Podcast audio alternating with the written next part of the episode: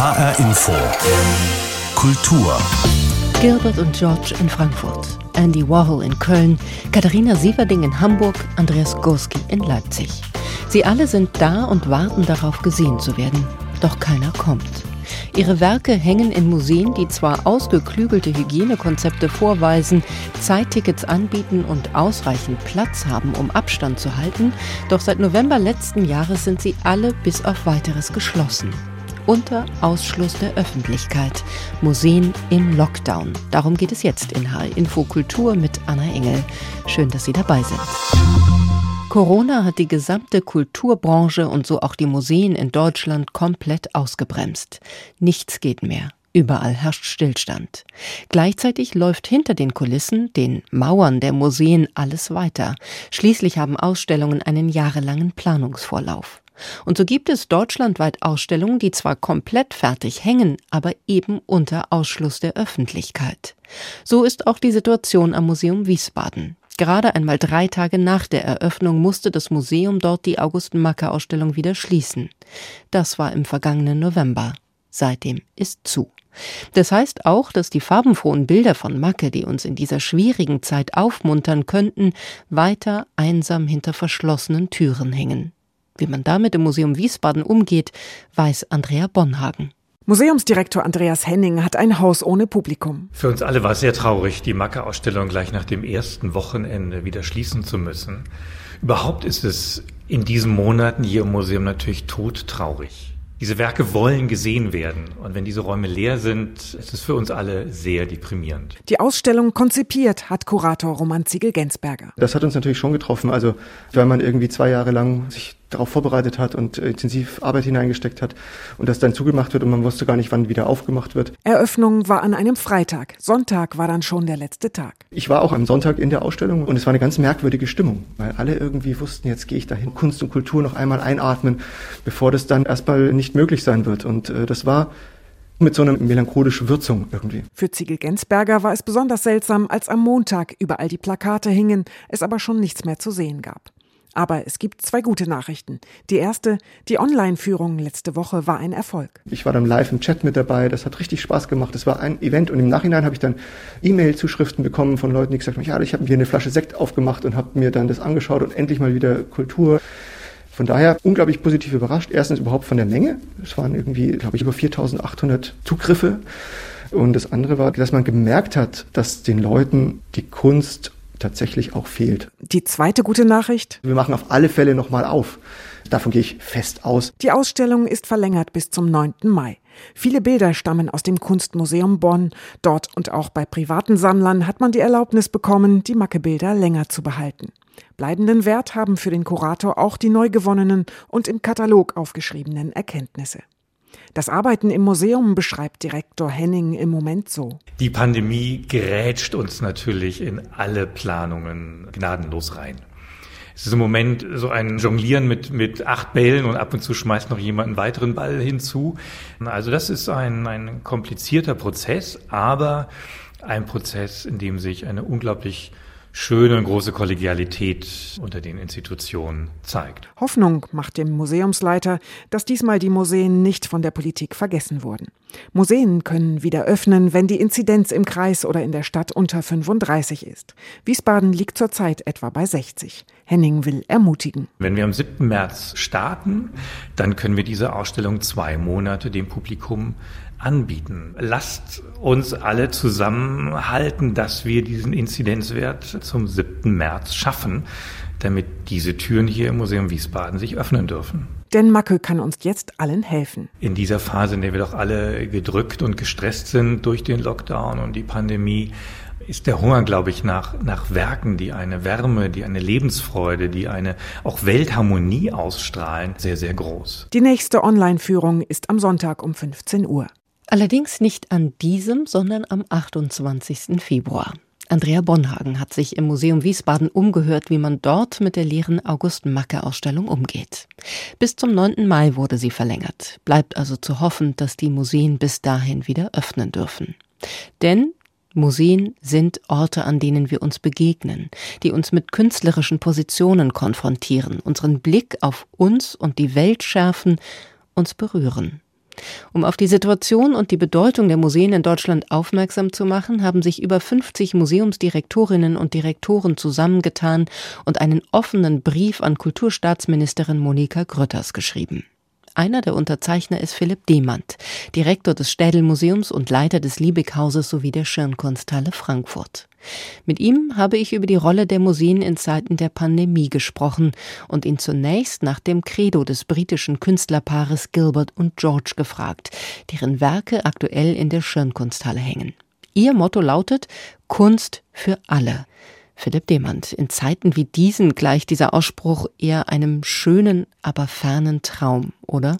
Ja, aber sicherlich auch der Hoffnung verbunden mit viel Optimismus, dass wir die Schirnkunsthalle so wie die anderen Museen in Deutschland auch vielleicht bald wieder öffnen können für uns ist es natürlich eine schwierige Situation im Moment, weil wir so gar keine richtige Perspektive haben. Also wir haben auch keine wirkliche Idee davon, wann es wieder losgeht.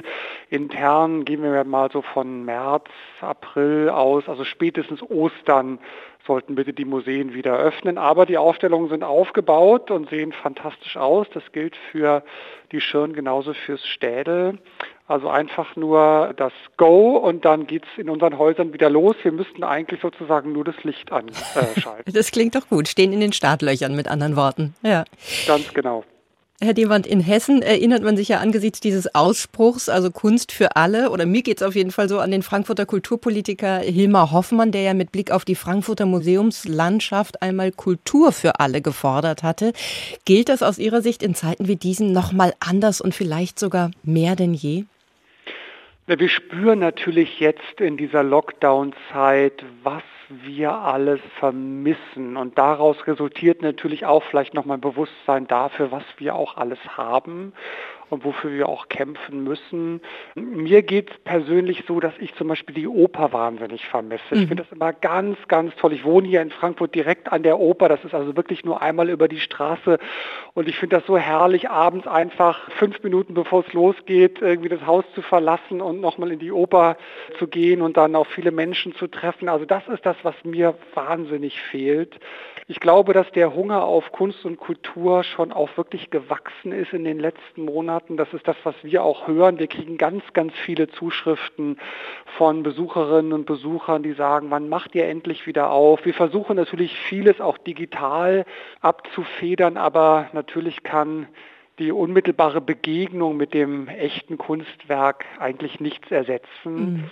Insofern, klar, Kunst für alle mehr denn je.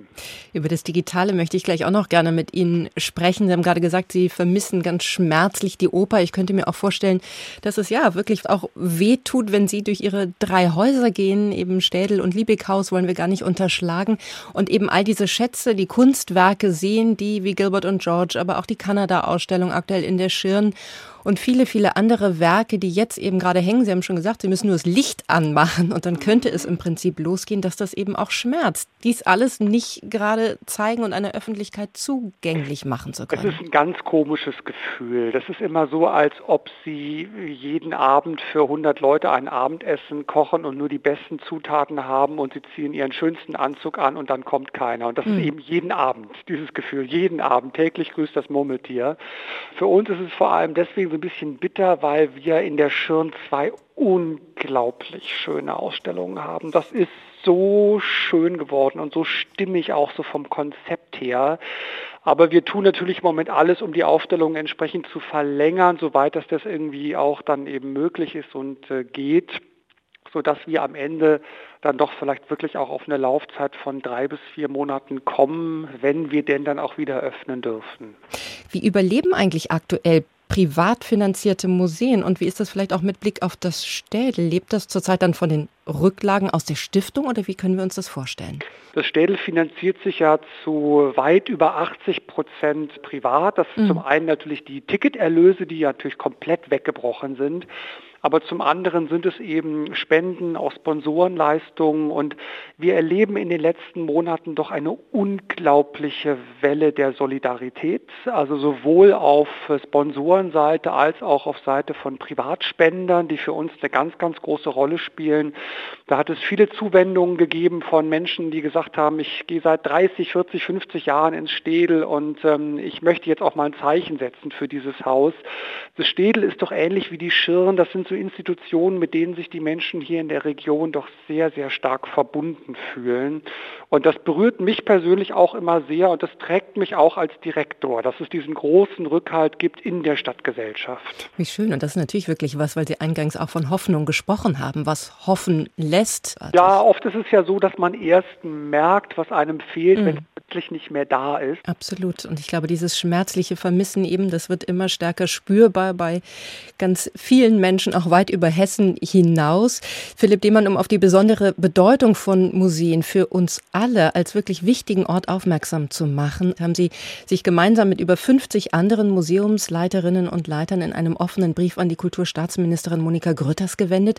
Worin bestehen Ihre Hauptargumente, aber ja, vielleicht auch Forderungen, die Sie darin formulieren? Ich glaube, die Hauptargumente liegen darin, dass wir doch immer wieder darauf hinweisen möchten, dass Museen keine Freizeiteinrichtungen sind. Wir sind nicht das Pausenbrot einer Gesellschaft, sondern eigentlich die Grundlage.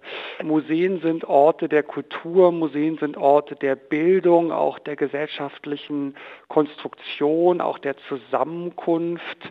Und ähm, das ist uns insbesondere im ersten Lockdown doch ein bisschen zu kurz gekommen. Trotzdem fordern viele, dass sich Museen nach Corona neu erfinden müssen. Wie könnte denn oder wie müsste dieses neu aus Ihrer Sicht konkret aussehen? Ach, wissen Sie, ich will da mal eine ganz andere Position einnehmen. Seit ich in dem Betrieb bin, seit ungefähr 25 Jahren, höre ich, dass Museen sich neu erfinden müssen. Das ist so ein bisschen so ein Mantra geworden. Und es ist ja so, dass die Museen das längst tun. Museen heute sind ja schon längst nicht mehr das, was sie vor 30 Jahren gewesen wären. Das ist ein ganz kontinuierlicher Prozess und die innovativen Museen auf der Welt haben das auch schon vor Corona gemacht. Ähm, es geht letztendlich letzten Endes auch um Fragen von Partizipation, es geht um Fragen von Diversität, es geht auch um Fragen von Regionalität, die aber eben vielleicht nicht versus Internationalität gedacht werden muss. Es geht um die Fragen, wie man die eigene Sammlung immer besser ausbaut und auch kontextualisiert, um eben nicht für jede Sonderausstellung aus aller Herren Länder äh, Bilder eben dann ins Museum äh, holen zu müssen. Es geht um die Frage, wie man Bildung und Vermittlung Entwicklung so aufsetzt und aufbaut, dass eben möglichst viele Teile der Bevölkerung auch erreicht werden. Das ist ein Prozess, in dem sich innovative Museen schon ganz, ganz lange befinden. Corona ist in dem Sinne eigentlich nichts, was Trends neu kreiert, sondern bestehende Trends eher nochmal wie in so einem Brennglas verschärft. Mhm. Ja. Mhm. Und wenn Sie mich jetzt nach ganz konkreten Maßnahmen fragen, dann würde mir zum Beispiel einfallen zu gucken, dass man Sonderausstellungen, die früher immer nur drei Monate gelaufen sind, vielleicht mal vier oder fünf Monate laufen lässt. Was spricht denn dagegen? Äh, mir würde einfallen, dass wir im Bereich der Nachhaltigkeit natürlich noch viel besser werden können, was diese Aufstellungsarchitekturen zum Beispiel angeht. Ähm, mir würde einfallen, dass bestimmte Digitalformate, die wir jetzt in der Corona-Zeit mit einem unglaublichen Erfolg umgesetzt haben. Es gibt bestimmte Bereiche äh, bei unseren Online-Angeboten, äh, da haben sich die Zugriffszahlen verzehnfacht innerhalb von wenigen Wochen, dass man solche Formate vielleicht auch in der Zukunft nach Corona beibehält. Aber die Museen müssen immer ein bisschen aufpassen, dass sie nicht immer so in diese Schleife reinkommen, sich ständig zu hinterfragen und zu glauben, dass man sich also permanent verändern müsste. Der Charme eines Museums besteht ja gerade in diesem Balanceakt aus Beständigkeit und Innovation. Das mhm. ist ja das, was unsere Institutionen ausmacht. Und das muss man sehr genau ausbalancieren, ähm, auch nach Corona wahrscheinlich noch mehr denn je. Und eben nicht auf Kampf äh, permanent die eigene Relevanz sozusagen von Museen und die des eigenen Hauses hinterfragt. Also da spielt Ökologie eine Rolle, habe ich bei Ihnen rausgehört. Das Thema Bildung, Partizipation, andere Bevölkerungsschichten, auch junge Leute noch stärker anzusprechen. Sie haben schon erzählt, das klingt ja Wahnsinn, wirklich verzichtend verzehnfacht, die Zahlen, was das digitale Angebot angeht. Da stehen natürlich äh, die drei Häuser äh, Städel, Schirn und Liebighaus ganz weit vorne. Die waren vorher schon digital sehr gut aufgestellt. Äh, andere hatten da sicherlich noch mal anders Nachholbedarf, aber auch Sie haben Ihr Angebot weiter ausgebaut. Was wissen Sie über die Menschen, die zum Beispiel an Online-Führungen teilnehmen? Weil ja eben diese Frage der Öffnung ja da auch noch mal spannend. Wer funktioniert die tatsächlich? Sind es andere Menschen, die da kommen? Das funktioniert sehr, sehr gut. Wir merken zum Beispiel, dass wenn wir Online-Führungen anbieten, eben auch ganz viele Menschen, die nicht in Frankfurt oder der Rhein-Main-Region leben, an diesen Formaten teilnehmen. Teilweise auch im Ausland. Deswegen werden wir auch äh, in Zukunft englischsprachige Führungen anbieten. Das heißt, die Reichweite eines solchen Museums oder auch eines solchen Angebotes ist natürlich vollkommen anders, als wenn Sie das nur analog innerhalb von Frankfurt machen. Auf der anderen Seite ist es eine zweischneidige Angelegenheit, weil bislang die gesamte Digitalstrategie unserer Häuser natürlich darauf abzielte, am Ende des Tages die Menschen vorzubereiten und auch neugierig zu machen auf die Begegnung mit dem Original, mit dem echten Kunstwerk. Und das ist eine Strategie, von der würde ich auch nicht lassen. Mhm. Es gibt einen Unterschied zwischen einem Handyfoto und einem, einem, einem echten Van Gogh. Ja, und es ist meine Aufgabe als Kunsthistoriker, das Flut Fluidum des Originals immer wieder in seiner Magie auch dem Publikum nahezubringen. Insofern halte ich jetzt nichts davon zu glauben, dass die Zukunft komplett digital wird.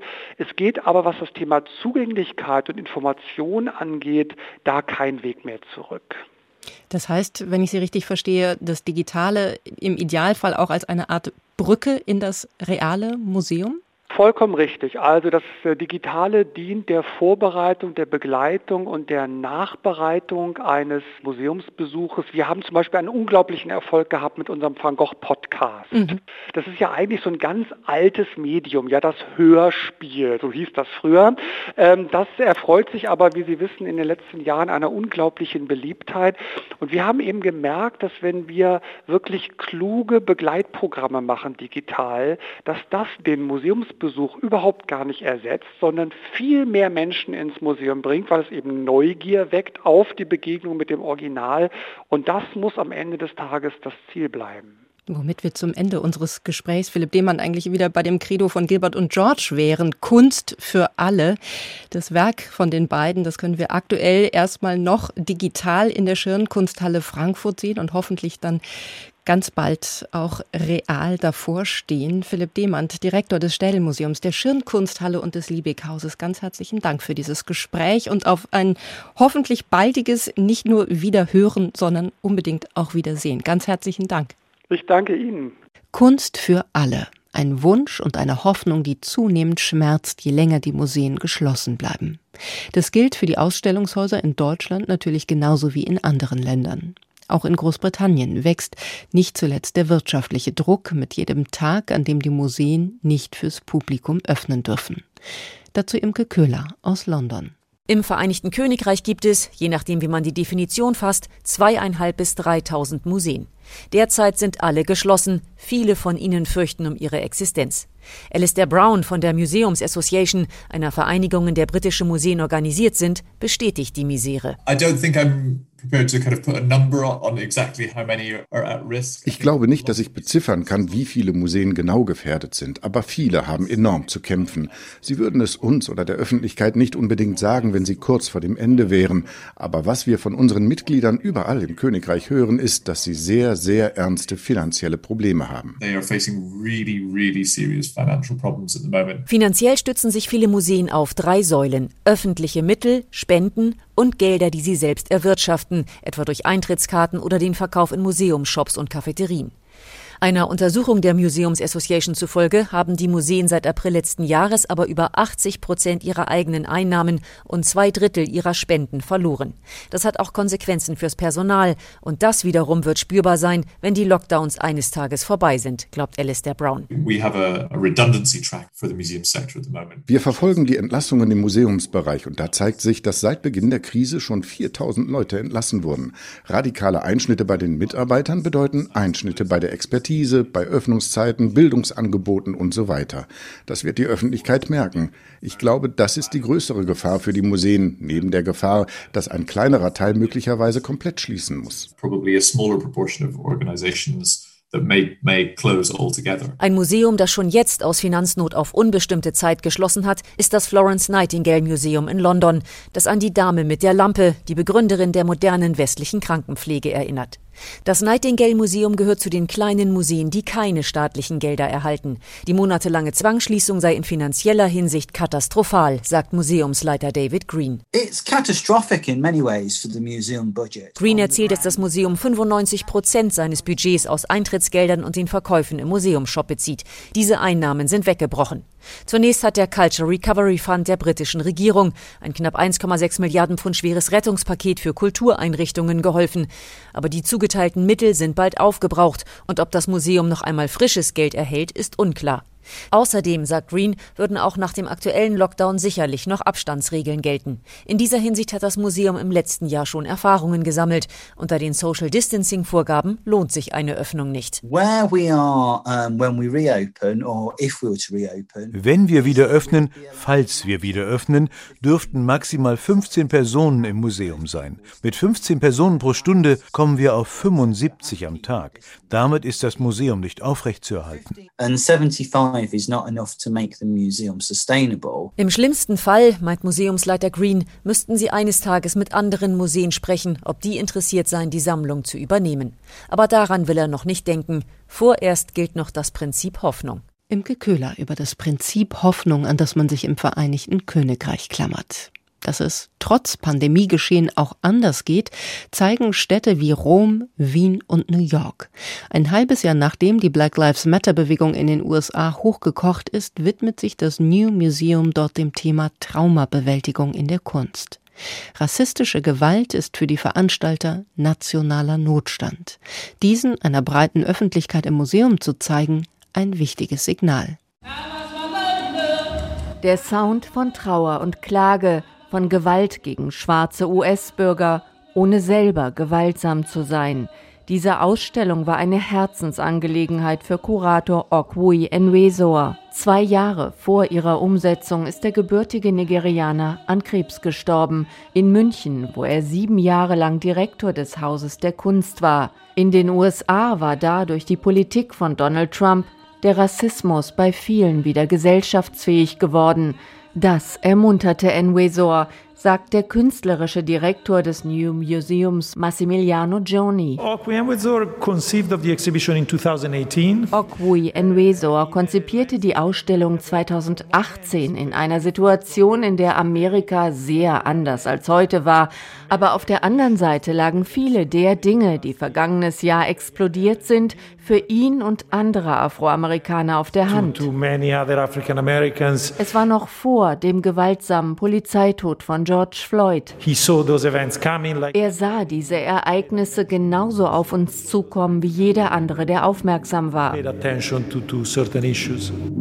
so wie die 37 Künstler, die Enway Soar unter dem Dach des Hellen Museums in Soho zusammenbringt.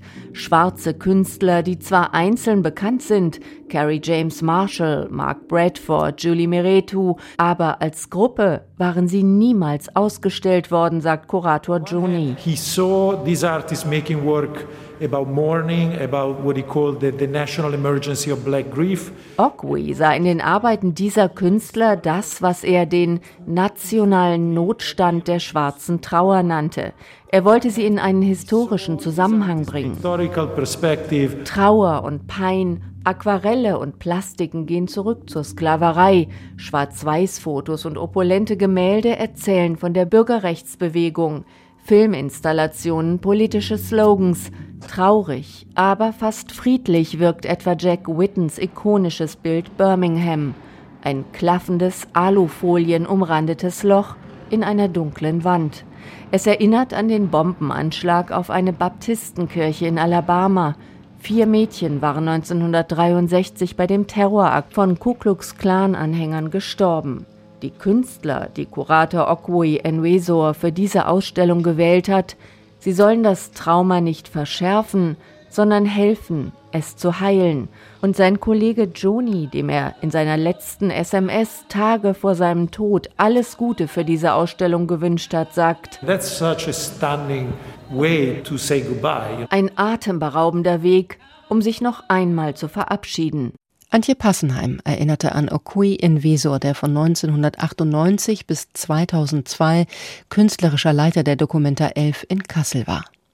Im New Museum in New York ist aktuell eine Ausstellung von ihm zu sehen, die auf eindringliche Weise zeigt, wie wichtig Museen als Orte der kritischen Auseinandersetzung und Impulsgeber im Hier und Jetzt sind. Vielleicht, hoffentlich, gibt es auch hierzulande bald wieder die Möglichkeit, sich in einem Museum vor Ort mit Kunstwerken und künstlerischen Positionen auseinanderzusetzen. Das war die Kultur in H-Info mit Anna Engel über Museen im Lockdown. Den Podcast zur Sendung finden Sie bei hinforadio.de und in der ARD Audiothek.